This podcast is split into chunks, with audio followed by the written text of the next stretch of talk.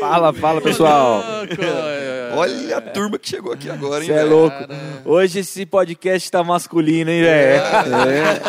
A gente tem um convidado especial, Felipe Quido, faz tempo que não grava. É, eu, né? Eu, né, seu sem vergonha. cara Olha cresceram, né? E aí fica difícil.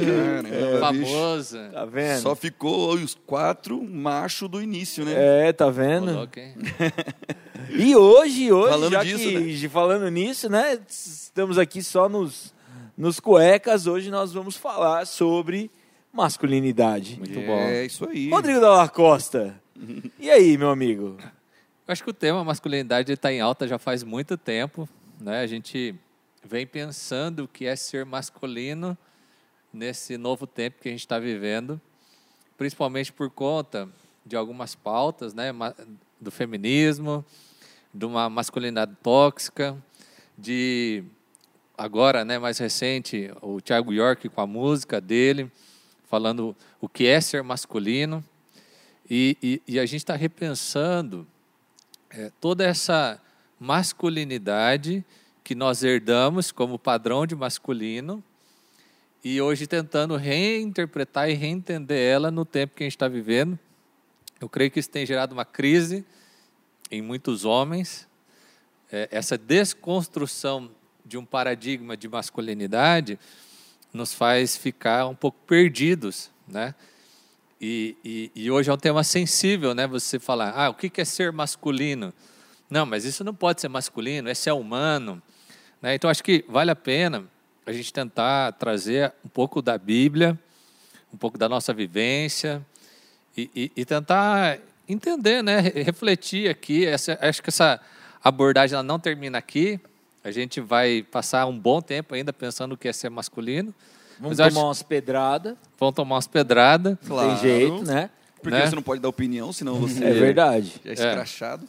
Então, acho que até o próprio fato de falar que nós vamos falar sobre masculinidade já tem gente que arrepia, né? É, não, não Mas pode. calma, segura lá, a gente vai conversar aqui e tá tudo bem. Se você não concorda, beleza, Coloca tranquilo. nos comentários Coloca aí, nos comentários. É. Marca a gente no, Marca no a gente. Instagram. Isso. Pode xingar também. Manda uma, mensagem.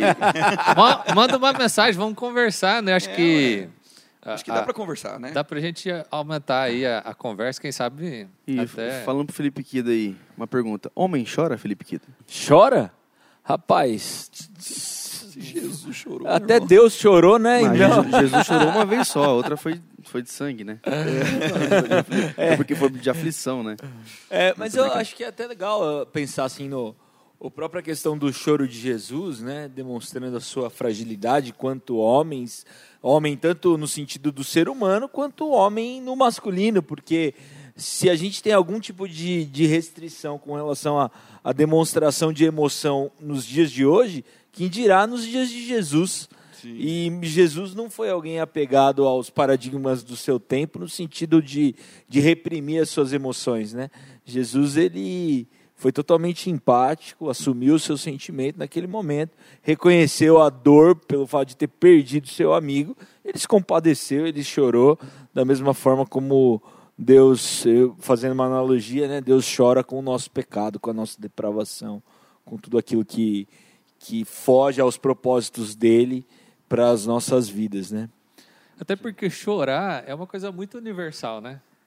A, a, a gente fala em idiomas diferentes, mas expressar a dor através do choro É humano, né, cara? Humano, é, Não é cultural. não, ela ultrapassa as barreiras da linguagem, por exemplo, né? É como bocejar, bocejar é universal, né? E, e chorar é Chorar- como se fosse um- uma, uma, uma coisa física de uma, alguma coisa que está rolando no seu emocional, né? Uhum. Porque aí mostra a sensibilidade também, né? De você tá, pô, você chorou ali no caso de Jesus porque o amigo dele morreu, né? Então ele chora pelo, pelo sensi- pela sensibilidade que ele tem ali em relação ao, ao momento que as pessoas estão vivendo ali. Porque chorar expressa muito mais do que as palavras Exato. podem dizer, né? Existem coisas que acontecem na vida que, que, que, que não são traduzíveis em palavras. A gente até tenta traduzir elas em palavras, mas às vezes é só é, um abraço, é, sentar juntos, né, comer à mesa. Não existe linguagem para expressar tudo o que isso representa, né? Por isso que a Bíblia, inclusive, vai dizer, né? Chorar com os que choram, se alegrar com os que se alegram, né? tá, você tá triste lá, né? Você tá mal, a Bíblia não vai te dar uma cartilha de, de conselhos para os deprimidos e não é reparte a dor. Até né? no sermão de Jesus, né? Bem-aventurados os, Os que, que choram. choram, porque Legal. serão consolados. Consolados. A Né? gente só está falando de, de choro, mas acredito que vai para todos os tipos de sentimentos, né? É, eu não sei se na sua casa é assim ou na, na sua vida é assim, mas a gente tem esse estigma, esse estigma talvez da masculinidade como um conceito de tipo as coisas são meio é muito ruim mostrar sentimentos às vezes e eu tô falando de mim mesmo eu não gosto tanto assim de mostrar sentimentos porque eu me sinto um pouco mais fraco ou vulnerável assim sabe?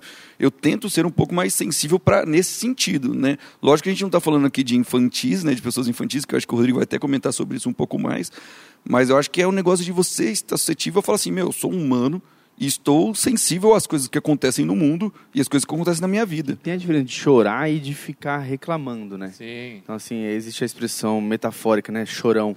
Não, não necessariamente porque cai lágrima, mas porque talvez não reclama de tudo, não aceita as res- responsabilidades e tudo mais. E eu acho que até no, no- em off aqui a gente estava comentando sobre é, a diferença. A masculinidade não é você não ser sensível, né? Mas é você não ser criança, né? Eu- é, é isso, né? Eu acho que existe uma. Aí a gente tem que entrar. Chorar é humano, faz parte da humanidade do, de, de todos nós. É uma expressão maior daquilo que a gente sente. Agora, chorar a todo momento por qualquer coisa Exato. já não é maduro. Sim. tem que ter É. equilíbrio Por exemplo, a criança, ela chora porque ela não sabe, o bebê, né?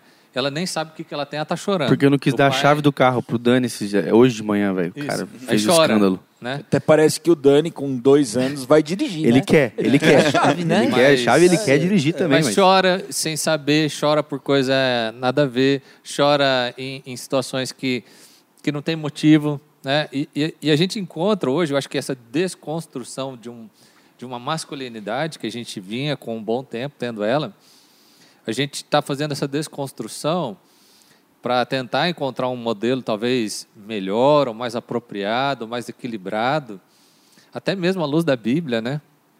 Mas, por outro lado, eu, eu vejo que nós estamos valorizando excessivamente essa questão da juventude e, por consequência, nós estamos nos infantilizando. Então, hoje você tem o cara que ele, ele é emocionalmente, é, ele não tem estabilidade emocional. Ele não sabe lidar com situações difíceis. E aí ele, ele se apavora. Talvez ele não chora, mas ele entra em desespero. Ele não, Ele não sabe lidar, avança. ele não avança. Né? É, é outra questão, por exemplo, a pessoa não tem maturidade para ter um relacionamento estável. Então ele está todo momento tendo um relacionamento com mulheres diferentes, com superficialidade, sem se responsabilizar pelo aquilo que ele gera na vida do outro, pelo sofrimento que ele implica também nesses relacionamentos descartáveis e que ele aí chora em casa porque ninguém ama ele, mas ele planta isso na vida dele. Então assim, é, eu acho que a gente tem que a, a psicologia vai dizer isso, né? Ou a gente reproduz ou a gente nega. A gente dificilmente consegue encontrar um equilíbrio. E eu vejo que hoje nós saímos de um equilíbrio do homem é, invulnerável, do homem Macholândia. blindado, macha, macholândia, Macholândia. e a gente está caindo na infantolândia É, de boa. homens bananas que mais parecem criança do que parecem adultos. Não quer Impressão. responsabilidade. Que eu vejo, né? O cara que ele vai morar com a mãe pro resto da vida, que vai, a mãe vai fazer o danoninho dele. Esse e o cara não usufrui da masculinidade como ela deveria ser, é Ele isso? é uma criança. Ele é uma criança. Entendi. Porque na Bíblia, né, o Rodrigo, o pastor É. Rodrigo estava falando pra gente, né, que a maior diferença do que fala sobre eh, o masculino é ser de cria de filho para Eu eu acho que existem algumas questões que, que a Bíblia ela vai trazer sobre o homem, né? Então, para a gente explicar o que é homem, é, a gente vai vai ter algumas coisas que são afirmações positivas e vai ter algumas coisas que vão ser comparações. Então, em alguns aspectos, o homem ele vai ser ele vai ser definido como homem em comparação com a mulher. Né? Até alguns textos que para nós são é, se tiver uma mulher feminista ouvindo aqui, ela vai ter dificuldade de ouvir, mas aquela, aquele aspecto. O homem é responsável pelo lar. Ou seja, ele Cabeça. tem, ele tem uma, uma, uma diretriz bíblica de que ele deve ser aquele que é o resolutor de conflitos da casa. Ele é, o, é a pessoa que foi colocada por Deus para ser uma pessoa responsável por tomada de decisões. Isso não implica que não vai conversar com a mulher nem nada, mas existe ali é, uma comparação entre homem e mulher, e aí você vai ter o papel masculino definido por essa relação. Agora, a maior parte da, dos textos que me trazem à tona é, a respeito do masculino é comparado com a criança.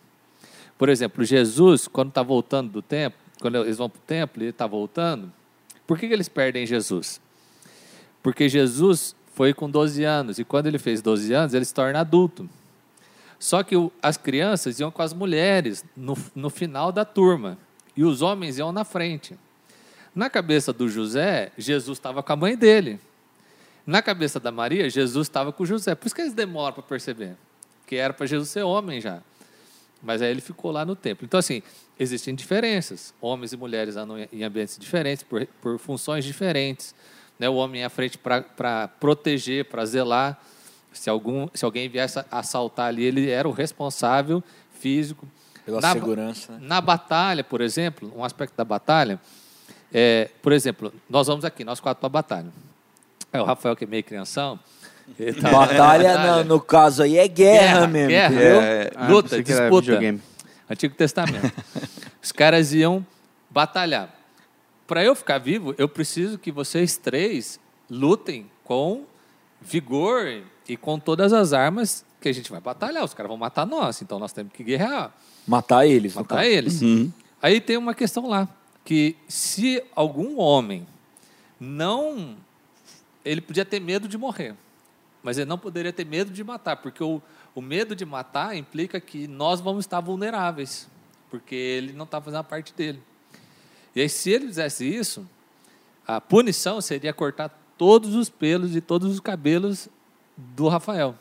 Como dizendo assim, você ainda é um menino. É uma criança. É uma criança. Não está preparado. Não está preparado. E se a gente pre prestar atenção hoje, é, talvez a gente teria que raspar o cabelo de todo mundo e a barba e, e até ali até o pelo pubiano ali. Porque a gente está vivendo um, um, um, um, mundo, acho que de, de homens e meninos. É a minha percepção, assim. Que não assume responsabilidade, que o cara ele se acomoda com um emprego meia boca, que o cara não estuda. Meu, as mulheres, eu não estou fazendo um demérito das mulheres, eu estou fazendo um demérito dos homens. As mulheres estão dominando as universidades. Uma coisa que eu vejo é que essa desconstrução do masculino na perspectiva da responsabilidade gera um questionamento da gênese masculina. Uhum. Porque se a gente não tem mais homens como homens deveriam ser, não se tem porque é, um, é uma semente aberta que realmente ela não está pré-definida, né? ou de fato ela foi pré-definida, mas ela só não se desenvolveu, né? Então, eu acredito que se nós tivéssemos homens mais maduros, homens que representassem mais esse homem bíblico mesmo, esse homem responsável, esse homem que está disposto a se sacrificar, esse homem que é um homem que toma decisões, a gente teria menos questionamento a respeito da Gênese. Mas hoje, porque o homem está tão fraco, a Gênese é questionável. E a fraqueza vai nos dois extremos, né? Desde o macholândia até o infantolândia. Não, mas, ó, pega o homem no casamento. Há pouco tempo atrás, o que, que se falava? Que o casamento domesticava o homem. Então era assim, o cara casava, ele era um ser rebelde, um cavalo selvagem que ficava rodando aí para tudo quanto é lugar, mas o casamento botava limite e ele era, ele deveria é, Ter novas honrar o seu responsabilidades. honrar o seu casamento, ficar com uma mulher só. Essa era a lógica. Hoje, não. Hoje o cara ele nem quer casar, ele quer ter vários relacionamentos, ou seja, é, a, a, a, o autocontrole era uma marca do amadurecimento. Ou seja, eu consigo, a partir né, de, um, de um casamento que tinha ali uma, uma época para terminar essa vida é, maluca, mas eu tinha a, a, a oportunidade e a bênção de ter o autocontrole. Ou seja, era mais prestigioso que eu conseguisse controlar as minhas emoções sexuais, que eu conseguisse controlar as minhas pulsões, e, ter, e isso era bom. Hoje não, hoje está se falando assim, não, mas o cara que é bom, o cara que pega 30 meninas.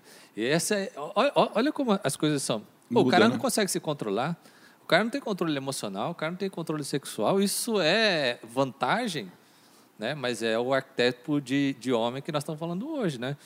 Que você pode fazer o que você quiser e cada um faz o que quiser e é desse jeito. Eu não sei, para mim essas coisas são meio doidas. Sim, sim. E a gente aqui a gente nem tá falando tipo assim, né, de ah, um, um- que a gente tem que nem ser o macholândia nem ser o infantolândia, mas a gente tá explicando à, à luz da palavra o que, que é ser o, o homem, né? O que, que é ser o ser masculino. Então, acho que como, como a gente teve muita divergência nas, nas gerações, então gerações dos nossos avós era de um jeito, dos nossos pais era outro jeito, da nossa está bem diferente, talvez nossos filhos vão ser bem diferentes, mas é porque a gente tem aquele, que- aquela questão de ou a gente copia ou a gente repulsa, né? É. Que a gente estava conversando aqui. Então, se, poxa, o meu, meu avô, eu estou dando um exemplo só, né? Não, não, não que tenha acontecido comigo. Mas o meu avô era um cara fechadão, alcoólatra, que não sei o que, não sei o que. Aí o meu pai, ele pode ter copiado meu avô, daí não fala nada comigo e tal. Daí eu não quero ser igual. Daí eu vou lá para o outro extremo, eu não quero nem casar, eu não Sim. quero nem ter filho. Né? Então, tipo assim, a gente começa a ter muitos extremos, né? Ou então, seu, seu caso, eu não quero ter nenhuma responsabilidade, porque eu não quero ser estúpido. É, né? Eu é. não quero ser. é, eu não quero Você se anula, né? Se É, você eu se não- anula, Não, eu, é. não vou, eu não vou confrontar a minha esposa. Porque eu não quero, não quero ser um macho Eu escroto. não quero ser um macho escroto, entendeu? tipo assim, não, nós estamos num relacionamento. Eu não acho que o homem deve confrontar, assim, diretamente. Não, não, você esquece, que nada. É, tipo, Mas assim, mas- liderar o de uma são maneira dois abusiva. adultos, né, gente? São, são homem e mulher, adultos ali, É um para casamento de duas pessoas. para encontrar uma solução boa para os dois, né? Encontrar a resposta de Deus para a vida do casal. Então, nesse sentido, dá para ter uma conversa, dá para ter um diálogo, dá para ter, ó, eu vou abrir mão agora, mas depois você abre a mão. Entende? Não precisa daí também ser um outro extremo de eu ser totalmente omisso, de eu não ser resolutivo, né? Cara, é muito ruim isso, mas assim, a gente está vivendo um tempo que os homens eles se omitem de muitas coisas, né? Se omitem do cuidado da casa, se omitem do cuidado da família, de cuidar da esposa, né? De ouvir a esposa, de, de, de ter tempo com ela, né? Assim, ah, o cara, ele, ah, não, eu não vou, eu não vou falar com a minha esposa aqui, mas daí o cara chega do, do trabalho e vai jogar videogame. Aí também não, né? É, e então a gente, eu acho que basicamente para nós que somos homens numa nessa geração e, e somos cristãos, né? O que a gente tem que saber é muito mais a questão do que, que a palavra fala sobre o homem e a gente estudar isso, não de uma maneira impositiva no sentido de ah, é, eu tô lendo aqui um negócio também que, que fui ensinado desse jeito. Não, mas a gente ser crítico também. Tá? Saber aprofundar mais também, né? Porque a gente tem uma. que a gente já conversou aqui em outros podcasts que o pessoal pode ver, né? Sobre machismo na igreja e tudo mais. Mas sim a gente ter é, a visão do nossa, do nosso, da nossa época.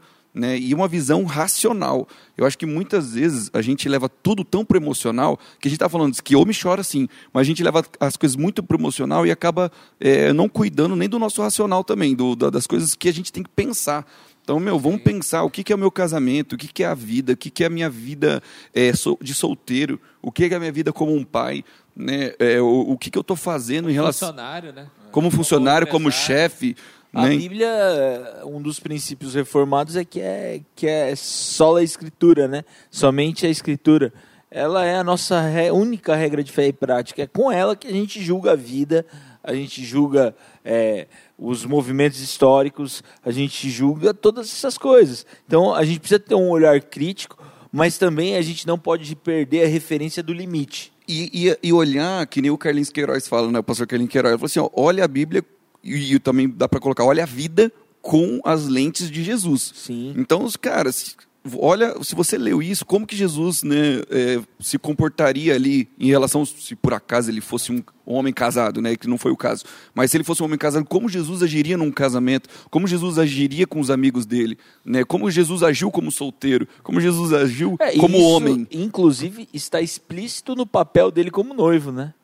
Toda a responsabilidade de se entregar, de garantir que a noiva fosse entregue perfeita. E, e eu né? acho que assim, se eu fosse fazer um resumo do que é ser homem, eu acho que a gente tem que ser responsável e ter um instinto de proteção por tudo aquilo que a gente toca e assume.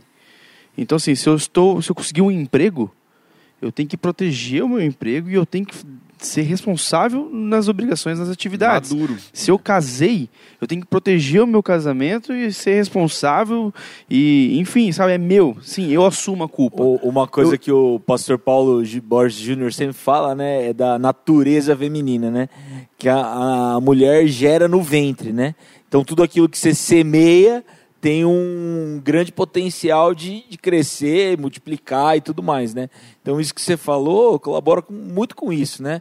O homem bíblico é esse homem responsável por tudo aquilo que ele semeia, principalmente quando o, o terreno fértil for a mulher nesse sentido. E não né? somente casamento e profissão, mas também dos erros, cara. Então, por exemplo, cometi um erro, fui eu que fiz, cara. Sim. É, é isso aí, agora o que, que eu posso fazer para consertar? Então eu vou assumir, vou fazer isso, isso, aquilo, me perdoa. Então, Sim. assim, homem pode pedir perdão também. Sim. Homem pode chorar também, contanto que assuma a responsabilidade das coisas. Eu acho que uma, assim, uma- algumas coisas que para mim são claras na Bíblia, né? É, o papel do homem é um papel de sacrifício. Sim. Está claro. Né? Se tem alguém que é o primeiro a pagar o preço de alguma coisa, é o homem. Isso está claro na Bíblia. Né? A mulher também vai pagar o preço, é, as outras pessoas, os filhos da casa também vão pagar o preço. Mas o que está claro na Bíblia é que o homem é aquele, é- ele segue o papel de Jesus na relação de Jesus com a igreja. Então, se, se tem alguém que vai ser o primeiro a se prontificar a sofrer na sua casa, tem que ser você, homem. Isso é bíblico.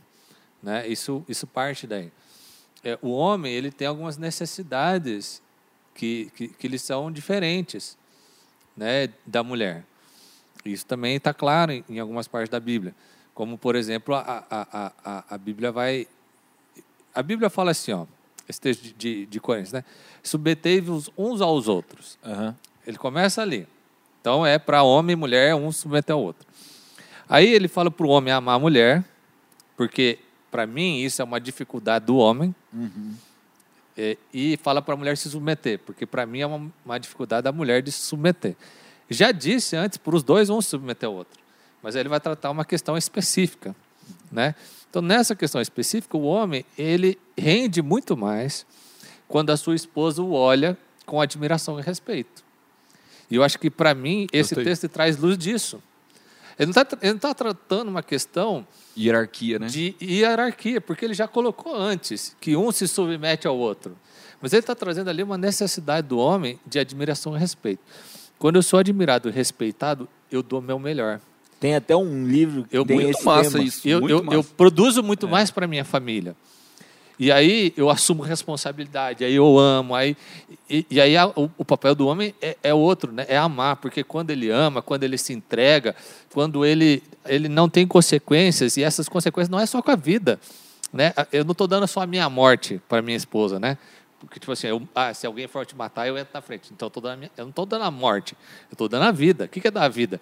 É fazer uma coisa quando eu não quero, é, é- é pagar uma viagem que, de um dinheiro que eu queria guardar, é, é- é- é outra coisa, é dar vida. E aí, nessa relação, quando eu entrego para minha esposa aquilo que é, é, genericamente ela precisa, e quando ela me entrega, quando, é, é, quando a gente fala de homem e mulher, é, é- um padrão genérico, né? individualmente, assim, as coisas são diferentes. Mas quando a gente entende isso, aí a gente entende que a Bíblia está propondo uma relação que é agregadora, Ganha-ganha, né? ganha-ganha, nesse sentido. Né? Para mim, isso é uma questão muito especial. E a outra é que é, homens e homens é, são sensíveis, né? É, ser sensível não significa ser menos homem. É, tem uma coisa que é interessante que às vezes a gente não percebe. Quando Jesus fala assim, deixai vir a meus pequeninos, porque é, os discípulos, homens, estão rejeitando a presença das crianças, porque o cuidado com as crianças era um papel feminino. As crianças andavam com as mulheres, eram grupos distintos. Quando Jesus fala assim, não, não, não, não impeça as crianças, deixem que elas venham até mim. O que tudo indica, a, a, figura do que está acontecendo, parece que Jesus pega a criança no colo, que é uma criancinha. E aí ele põe no meio de todos e mostra, quem não for igual essa criança não será recebido no reino dos céus. Mas ao mesmo tempo, Jesus tem uma, uma, uma, uma ação que ela é meio feminina, porque está fazendo o cuidado da criança. E, e, e isso era, era, da cultura, né? E, e ter esses rompantes de momentos específicos para tratar coisas específicas também é do homem, né? De você falar assim, não, gente, não precisa ser tão absurdo assim, não precisa ser tão rigoroso. Né? Não é porque eu sou homem que eu não posso isso, que eu não posso aquilo. Existem momentos apropriados, existe uma forma cultural de se relacionar, mas em determinado momento Jesus toma uma atitude para mostrar algo maior. Então, nesse sentido, também vejo isso, que é muito importante do homem ter sabedoria para não estabelecer parâmetros, mas para entender o comportamento mais assertivo, mais bíblico, para o momento também. situacional. É. É, galera, esse foi o nosso papo sobre masculinidade. Fica a dica de um livro aí, Amor e Respeito, o que eles precisam, o que elas desejam. Foi um livro que eu li antes de casar. Então, se você quer entender um pouco mais do papel bíblico, homem e mulher, esse livro pode te ajudar também. Curte, compartilha é isso aí, e galera. Até a próxima terça. Curte aí, compartilha, tamo junto. Nós. E se tiver alguma dúvida sobre esse tema aí também, fala no nosso Instagram manda, lá. Manda, manda pergunta. Manda, manda pergunta, manda tema. Sugestão de tema. Dá para falar tá muito aí, mais gente. sobre esse tema, mas tem a gente tem um tempinho coisa. aqui, né? Vai, a gente vai falando cada vez mais. É, isso aí. É isso aí. Valeu. Valeu. Valeu.